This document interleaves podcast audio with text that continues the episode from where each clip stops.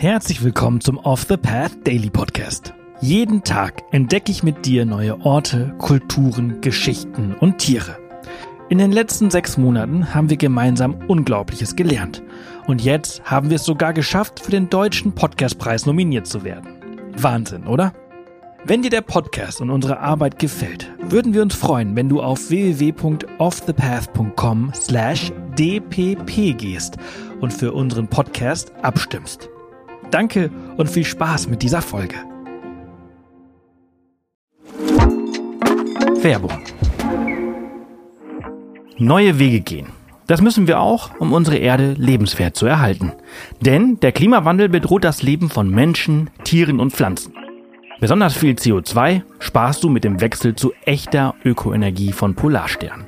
Denn als Social Business und zertifiziertes Mitglied der Gemeinwohlökonomie steht der Ökoenergieversorger gleichzeitig für einen nachhaltigen Wandel der Wirtschaft. Und das kannst du ganz einfach unterstützen. Gehe jetzt auf www.polarstern-energie.de und wechsle in nur 5 Minuten. Und mit dem Code OTP20 erhältst du 20 Euro Rabatt auf deine nächste Jahresrechnung. Werbung Ende. Heute reisen wir in Jamaikas piratische Vergangenheit. Port Royal. Heute eine ruhige Hafenstadt, war einst das Epizentrum der Piraterie und des Seeräubertums in der Karibik. Die Stadt wurde im Jahr 1518 von den Spaniern gegründet und entwickelte sich schnell zu einem der wichtigsten Handelsposten in der Region.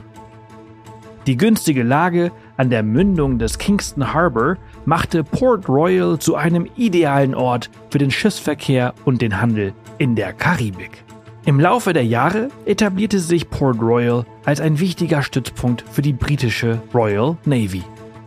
Die Briten erkannten die strategische Bedeutung des Hafens und nutzten ihn als Basis für ihre Kriegsschiffe und als Versorgungspunkt für ihre Flotte. Obwohl in Port Royal kaum 10.000 Menschen lebten, galt die Hafenstadt als einer der reichsten Orte des britischen Kolonialreichs. Das lag zum einen am einträglichen Zuckeranbau, zum anderen an der Nähe zu den Routen der spanischen Silberflotten, die englische Kaperfahrer geradezu magisch anzogen. Entsprechend gemischt war die Bevölkerung der Stadt. Piraten, Geschäftemacher, Glücksritter, Prostituierte und entwurzelte Sklaven. Im späten 17. Jahrhundert hatte Port Royal den zweifelhaften Ruf, die verkommenste Stadt auf Erden zu sein. Die berüchtigsten Piraten ihrer Zeit wie Henry Morgan, der heute einen Whisky ziert, und Blackbeard fanden hier Zuflucht und rekrutierten hier ihre Mannschaften. Die Stadt war ein brodelndes Zentrum des Verbrechens und der Gesetzeslosigkeit. Piraten handelten mit gestohlenem Gold, Silber und Waren. Die Bevölkerung von Port Royal profitierte von dieser Piraterie. Die Händler und Tavernenbesitzer der Stadt lebten gut von den Einnahmen, die sie durch den Handel mit den Piraten erzielten. Doch das Schicksal von Port Royal sollte sich dramatisch ändern. Am 7. Juni 1692 wurde die Stadt von einem verheerenden Erdbeben erschüttert. Viele Gebäude stürzten ein und große Teile der Stadt wurden von einem nachfolgenden Tsunami verschlungen. Etwa 3000 Menschen sollen dabei ums Leben gekommen sein, fast die Hälfte der damaligen Bevölkerung.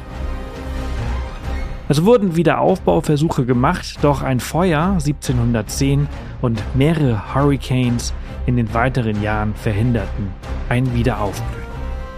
Der Untergang war das Ende einer Ära der Piraterie in der Karibik und bietet ein faszinierendes Beispiel dafür, wie die Zeitgenossen damals Naturkatastrophen interpretierten und verarbeiteten. Die Menschen im heutigen Europa zeigten erstaunliche Gelassenheit und Distanz gegenüber diesem Unglück, da sie glaubten, solche Katastrophen würden nur am anderen Ende der Welt stattfinden. Für viele Zeitgenossen lag es außerdem auf der Hand, dass es sich bei der Katastrophe um das schreckliche Urteil Gottes gehandelt haben muss.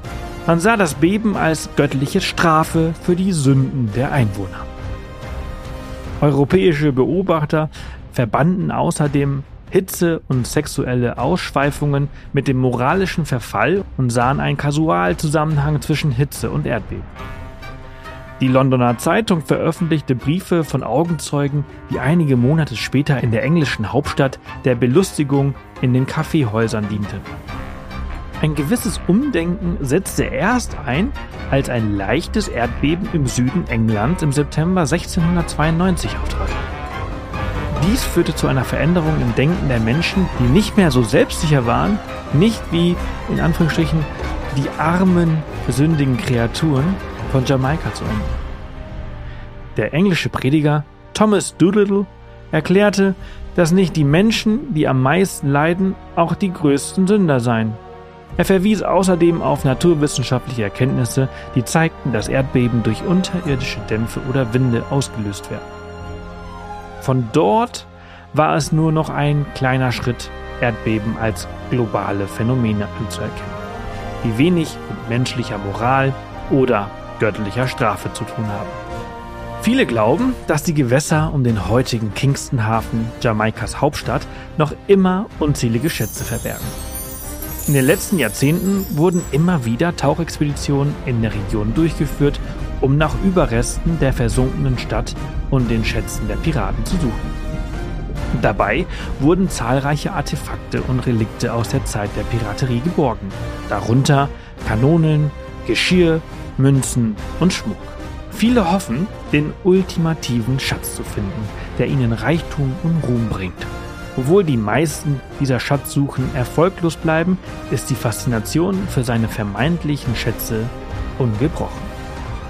Es bestehen Bemühungen, die im Meer versunkenen Reste von Port Royal zum Weltkulturerbe zu erklären. Die jamaikanische UNESCO-Delegation hat das Objekt 2009 auf die Tentativliste gesetzt. Die Nominierung für 2019 wurde von dem Welterbekomitee jedoch abgelehnt. Das war's für diese Folge unseres Reisepodcasts. Ich hoffe, du hattest genauso viel Freude, wie ich es hatte, sie mit dir zu teilen. Wenn sie dir gefallen hat, freuen wir uns immer über Kommentare auf Spotify und über eine positive Bewertung auf der Plattform deines Vertrauens. Morgen geht's hier spannend weiter, also vergiss nicht, den Podcast zu abonnieren. Bis morgen!